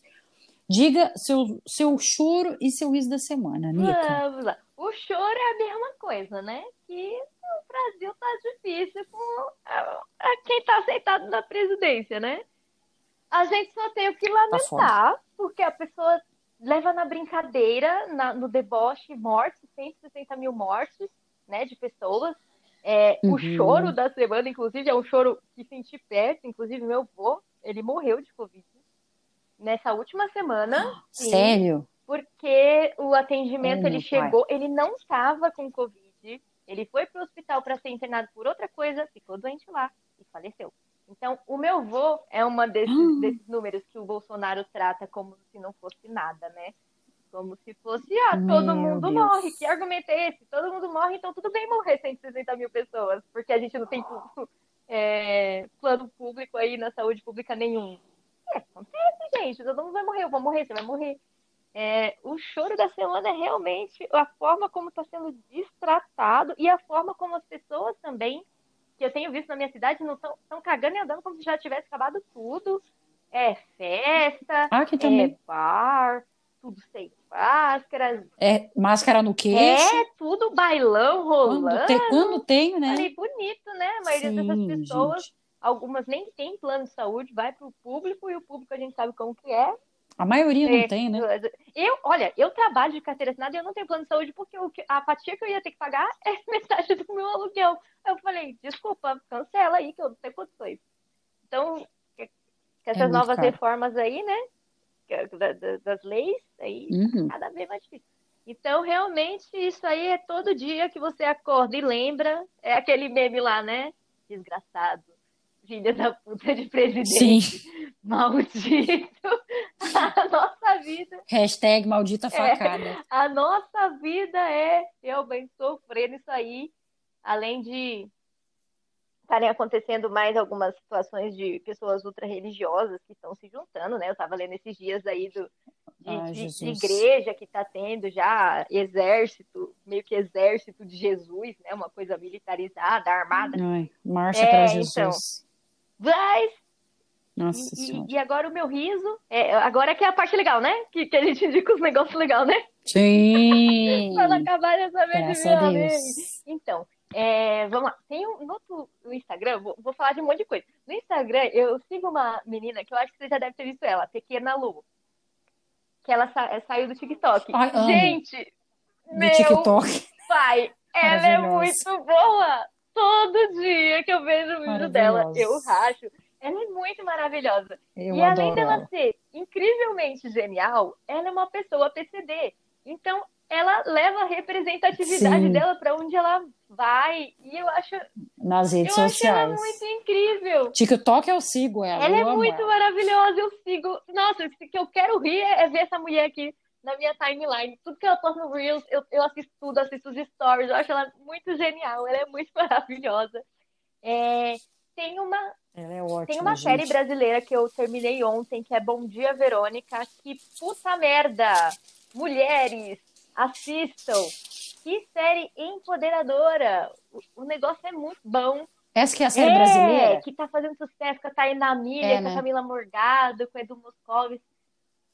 E, e, e a série foi é, inspirada num, num romance policial brasileiro escrito pelo Rafael Montes e pela é, Ayla Mila Casoy, acho que é assim o nome dela, que é criminóloga. Então, o, o negócio é muito Ah, bom. não sabia. É muito bom porque é baseado nesse livro e como é, ela era pesquisadora, é, as personalidades do- do- de todos os personagens são muito incríveis, a direção tá muito boa, as interpretações, a trilha. Eu fiquei mó, bati palmas, falei, finalmente uma produção brasileira, série legal. Eu amo produção brasileira, Sim, gente. Cinema, Viva, nossa. vamos fazer mais aí, Amo. ajudar mais essa galera da- do audiovisual brasileiro. Tem tanta gente boa. É engraçado, né? Porque o povo fala tanto por ser patriota, mas só quer ver coisa de Uhum. Hollywood, É isso que né? eu tava falando. É, Eu tava falando esses dias que é, tem brasileiro e brasiliano, né? A gente é o verdadeiro brasileiro, que lê literatura portuguesa, que consome arte daqui, que consome música daqui, né? Uhum. É, esse- essa série é muito incrível. Eu assisti o último episódio ontem, até fiz uma arte. Não sei se forem lá no meu Instagram, vai ter a última arte, é inspirada na série. Sim. E eu achei maravilhoso. E tem uma série que eu Muito assisti, boa. que a Aline, inclusive sua best, estava assistindo comigo, que é Amy with an E, não sei se estou falando certo. Gente, Eu que indiquei pra ai, essa série da meu Ruiva Deus, que fofa. série maravilhosa, inspiradora. Ai, gente, Essa menina ai, ai, respira sim, arte, sim, a sim, personagem. Se você quer uma série pra Ela é ah, muito chorar, aquecer o coração, sentir amor, ficar inspirada, querer desenhar, é, é Amy. É tudo Tudo. de bom. Você tem vontade de ler, de pintar, de dançar, de, de viajar, ir pro campo, é Sim, tudo. sim, sim. É Nossa, uma série maravilhoso. muito inspiradora. Eu acho que todo mundo devia assistir, todo mundo. Eu indico também pra todo mundo. Eu virei agora é essa. Você já ouviu? Já assistiu a Amy? É, Discípula, gente. discípula. Eu só fico. Mas, gente, vamos combinar que esse nome, meu Deus, o nome em inglês é puxado, parece um trava-língua. O negócio ali no português, é, É. é, porque em inglês, gente, é puxado, viu? Meu Deus do céu. Eu acho que ganhou até do Stranger É, Things, é que tem o craque Daniel que fala Stranger Things, Things. Muito bom. Essa série me ajudou total a, a continuar pintando e desenhando, porque me inspirou de uma forma. Ai, Eu desenhei até a Amy, ela virou um quadro também. Linda, linda, linda, linda, Sim, linda. gente, eu sempre lembro das Ai. folhas. Folhas e folhas. Sim, Ai, é flores lindo. e tudo. Então, a- a- essa série também me modificou e acho que todo mundo devia assistir. Ai, meu Deus. Bom, não sei se você vai falar também sobre este riso, mas eu acho que um riso de todo mundo do país e do Trump mundo que caiu! é progressista ou de esquerda. Sim, Biden.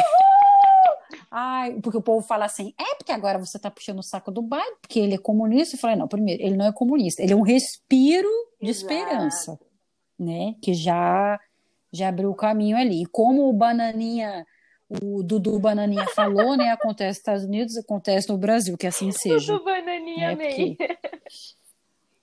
Ai, gente, pelo amor E é de Deus, isso, assim, parece os três Das patetas. opções, o Biden é o mais centro dos, dos opções da esquerda. Então, Uhum. a gente não tá falando que ele é o super-herói. Ele não é. Mas, comparando com o Trump, Sim, xenofóbico, Nossa, pedófilo, toda essa nojento. porcaria, é, comemoramos como se fosse, nossa, 7x1 pro Brasil ao contrário. Com certeza. Com certeza. Ah, e, e também, já, eu esqueci, olha, o outro que eu tinha anotado.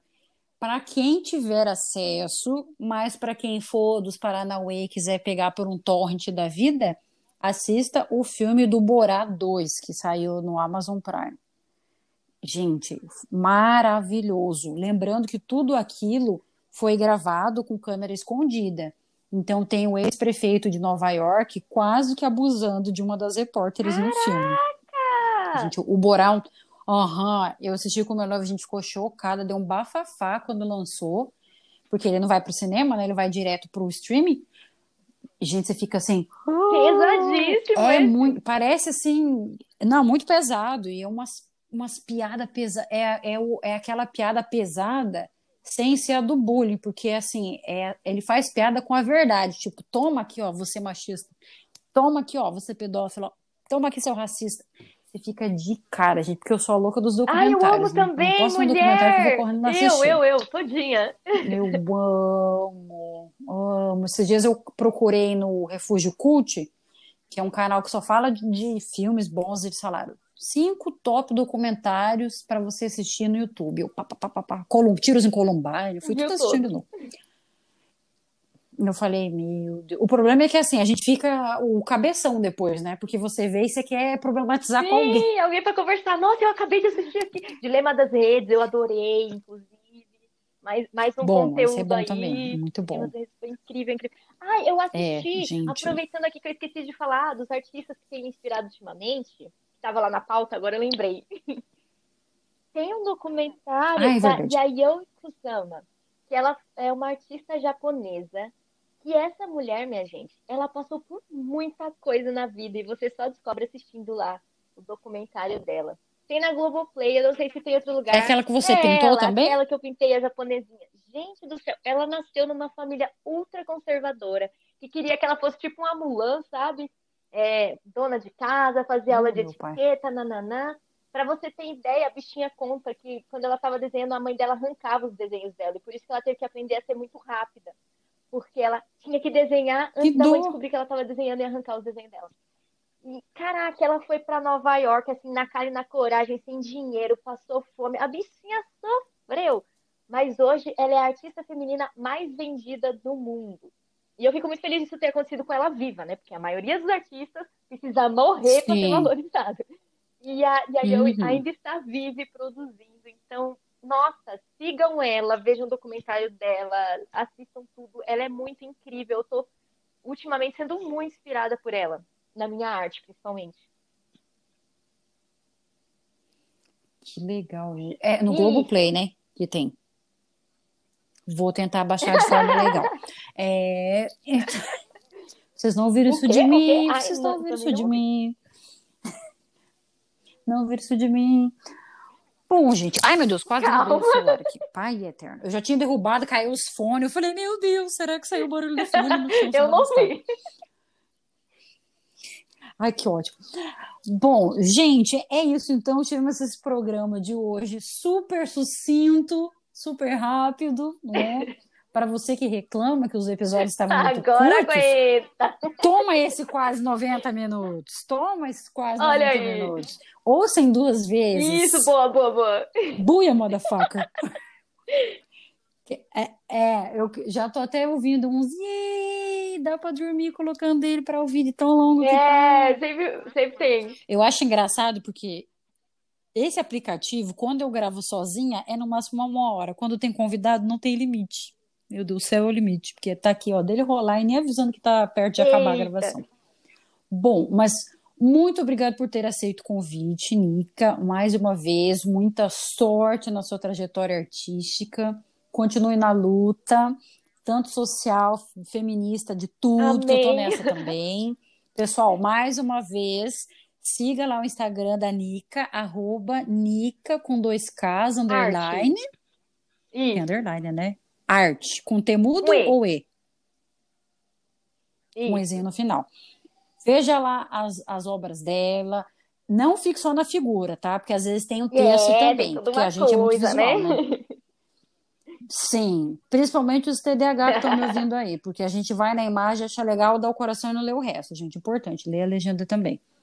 E para você também seguir a gente, arroba Choreirila no Instagram, acompanhe. E no meu pessoal, arroba Aline C. Castilho. E agora no nosso patrocinador também, Ateliê Aline Castilho, costura criativa. Arroba Ateliê Aline Castilho. Sim, estamos tentando viver da arte. Arte Vamos do artesanato. Quem sabe um dia. E... Vamos, anda com fé, eu vou, que a fé não costuma falhar. Ai, meu Deus. E é isso, pessoal. Então segue, né? Segue a Nica lá para ver a arte dela. Vamos apoiar os nossos artistas brasileiros, artistas independentes, porque o nosso país, você que se chama, uhum. se diz patriota, né? Se pegar um green card, vende até a mãe para ir para lá, né? Respeite seu país e ame seu país. Não é vestir verde e amarelo, é você amar a sua terra e querer que isso aqui melhore, tá? Porque eu conheço bem esses patriotas aí que já, inclusive, vieram me xingar, me xingar oh, tá de comunista, vendo? que não é um xingamento, para mim é um elogio, né? E é isso, né? Ah, então, eu muito que agradeço, obrigada. amei o convite. Eu sabia que eu ia rir muito, me diverti mais.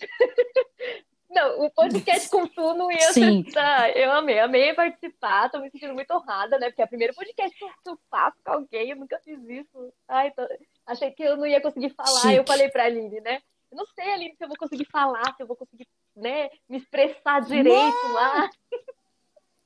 Mas eu, eu acho que foi. É sussa, eu vou bater papo no, no bar, só falta cerveja Isso, e bar, e os petiscos. né? Mas é isso, então, pessoal. Boa semana para todos e todas. Valeu, beijo, abraço. Tchau, Tchau.